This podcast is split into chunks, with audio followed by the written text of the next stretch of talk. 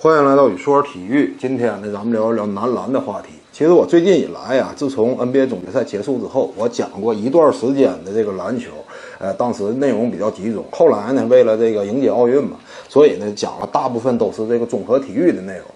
其实以我个人来说呢，我这个太长时间不讲篮球啊，我真是浑身难受。今天呢，咱们就好好聊一聊这届中国男篮。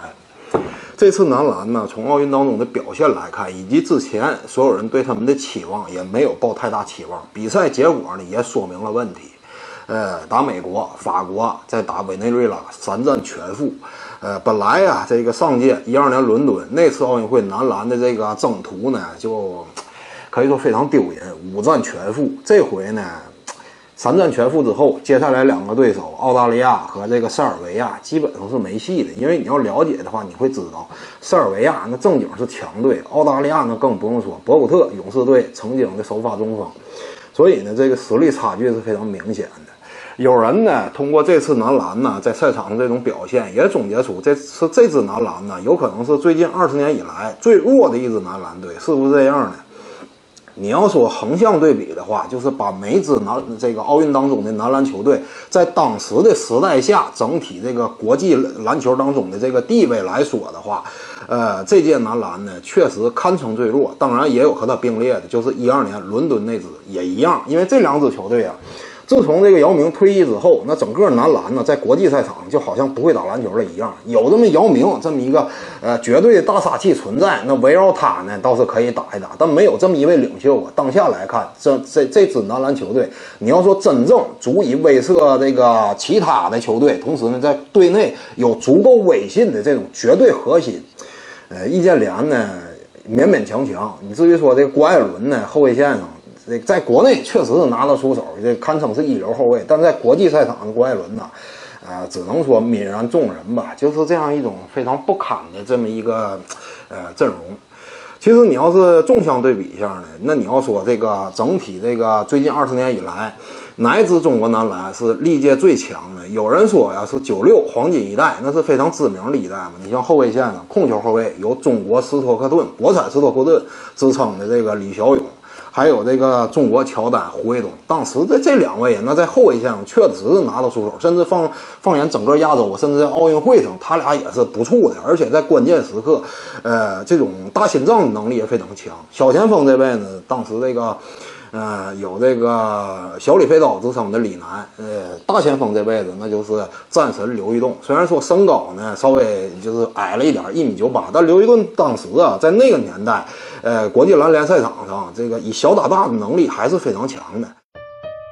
各位观众要是有兴趣呢，可以选择加入徐静宇微信公众号，咱们一块聊体育、唠社会。打开手机微信，点击公众号或者订阅号，搜索徐静宇。你要是习惯扫二维码呢，效果也一样。扫到之后点击关注，中南体育独到见解就是语说体育，谈讲评说无愧于心就是静语漫谈。每天一条语音推送，欢迎各位光临指导。中锋位置呢，就是单涛、王治郅和这个巴特尔。你现在一听起来呢，这个名声啊都特别响亮。但要强调一点，就是那会儿的这个巴特尔啊，他首先是比较青涩的。呃，当时整个这个九六年亚特兰大奥运会打完那一届呢，他场均得分也就是五点几分，三点几个篮板，所以基本上就是一个龙套。所以说王治郅呢，虽然说在赛场上啊有着非常亮眼的表现，你像这个呃，在美国本土盖帽这个大卫罗宾逊，呃，那一下也是惊艳全场。在那届奥运会之后呢，也是收到这个美国本土啊六所大学的这个邀请，希望能他能去打 NCAA。但是这也是非常遗憾嘛，就王治郅在九六年当时，如果说他去 NCAA 的话。然后再打那么一年或者两年，最多两年，然后就加入 NBA 的话，那可以说前途无量。那成为下一个诺维斯基，我感觉这也不是一种奢望，因为我们知道，虽然说那会儿这王治郅身体呢身材还是比较瘦弱，但你看诺维斯基刚进 NBA 那会儿不也一样瘦弱吗？姚明当时不也是个大竹竿吗？但是从 NBA 出来之后，你看姚明、易建联基本上那身身材啊都是壮了一圈的。当然当中有一位例外啊，就是现在北京队的后卫孙悦。孙悦呢，零八年那届北京奥运会上发挥非常亮眼，盖帽科比、盖帽詹姆斯。呃，美国球员呢，甚至私下里啊都这个有这种赌局，就谁能在这个孙悦头上呃扣篮。呃，当时表现非常好，但进入 NBA 之后呢，回来之后我们发现，基本上身体条件、力量这块没怎么得到锻炼，这也是当年我就感觉非常失望的。但当然了，虽然回到 CBA 之后呢，最近这些年随着北京队啊，那也是打出一系列成绩，但在这个，呃，对我们对孙悦的期望啊，确实是，呃，他的表现不如我们对他的期待，这是客观的一件事实吧。这就是九六那届呃非常豪华的中国男篮，但我感觉啊，你要说真正实力最强的。呃，虽然说你从国际赛场成绩来看，这个九六那届，包括呃零四和零八，这在奥运会上都拿到了第八的成绩，这也是中国男篮的最好成绩。呃，但是我感觉最强的一届仍然应该说是两千年那一届。虽然说那届奥运男篮上中国队最终只拿了第十名，但我我们也知道这个名次有时候根据国际的环境、他们其他球队的实力以及自身在场上的这种状态发挥都有一定关系。真要从阵容实力上来讲，那两千年悉尼那届中国男篮绝对是群星璀璨，历史最强大的一届。你看啊，中锋这块都有谁？姚明、巴特尔、王治郅。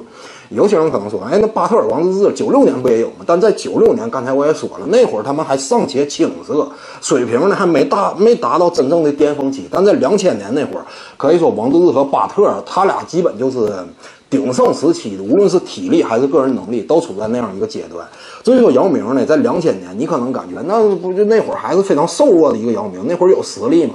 当时在 CBA 已经是大杀四方了。我们知道，在接下来两千零一年就带领上上海队夺冠了。呃，在 CBA 留下的数据呢，那也是天人一般。所以说，那届啊，这个中锋位置才真正是极具统治力的。很可惜嘛，最后没打出来。后卫这块呢，胡卫东和这个李小勇也仍然在队，所以说整体实力星光璀璨。呃，这就是整个中国男篮的历史。当然，这个曾经有过辉煌。这至于说这次呢，这个现在的这个中国男篮呢，我们现在也发现到一种现象。